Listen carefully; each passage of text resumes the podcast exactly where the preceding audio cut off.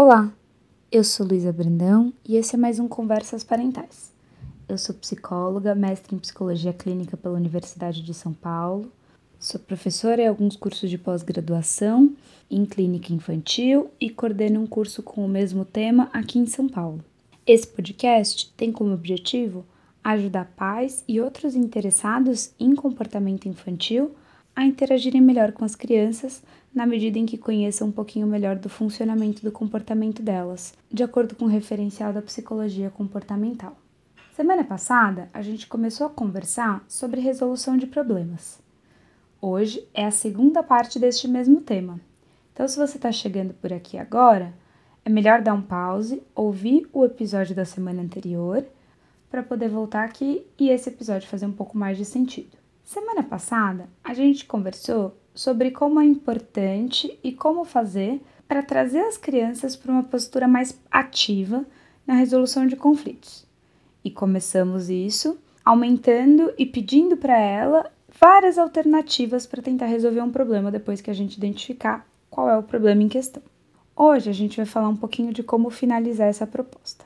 Então, uma vez que vocês já tenham levantado uma série de possíveis alternativas para resolver o problema, a ideia é compreender e levantar quais são as possíveis consequências de cada alternativa. E aqui vale levantar tanto as positivas quanto as negativas. Não precisa fingir que as alternativas que a gente não gostaria que acontecessem não têm pontos positivos. Quanto mais verdadeiros a gente conseguir ser no levantamento das consequências, melhor. As crianças não têm a habilidade que nós temos de ver o futuro, de prever as consequências. Então, nessa parte, muitas vezes a gente vai fazer a maior parte do trabalho. Pode ser legal convidar a criança também para pensar a consequência ou as várias consequências de cada uma das alternativas que a gente levantar. Pode ser legal fazer isso por escrito, numa lousinha ou em algum papel, para a gente não perder de vista as consequências de cada alternativa.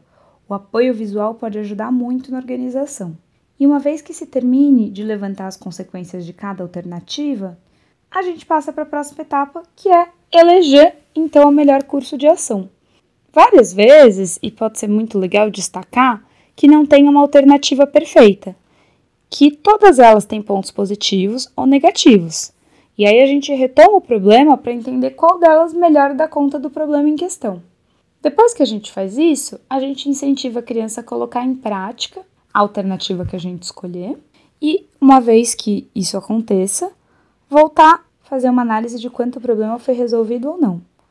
Pode ser que o problema não seja resolvido, e aí a gente retorna para o passo de levantar alternativas para resolver aquele problema. Caso o problema seja resolvido, o problema acaba. É importante, eu só mencionei na semana passada, mas vale destacar que é importante ajudar a criança a perceber que tipos de problema ela não vai dar conta de resolver sozinha.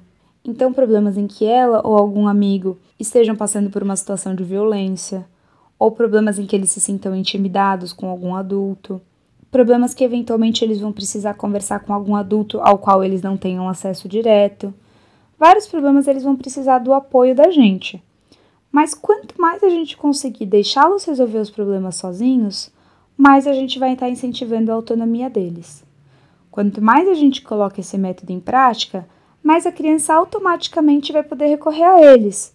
E quando ela tiver um problema com os amiguinhos ou com os irmãos, elas vão também poder usar esse recurso para resolver problemas sem precisar recorrer à violência física ou sem precisar, por exemplo, seguir cegamente o conselho de alguma pessoa sem conseguir avaliar se aquela sugestão é ou não uma boa ideia. Essa habilidade ela é muito importante para crianças, para adolescentes, inclusive para adultos.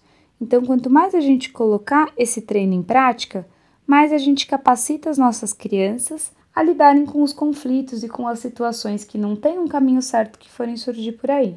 Então é isso. Espero que tenha complementado bem o episódio da semana passada. Continuem mandando dúvidas, continuem mandando sugestões de tópicos. Obrigada pelos comentários e até a próxima semana.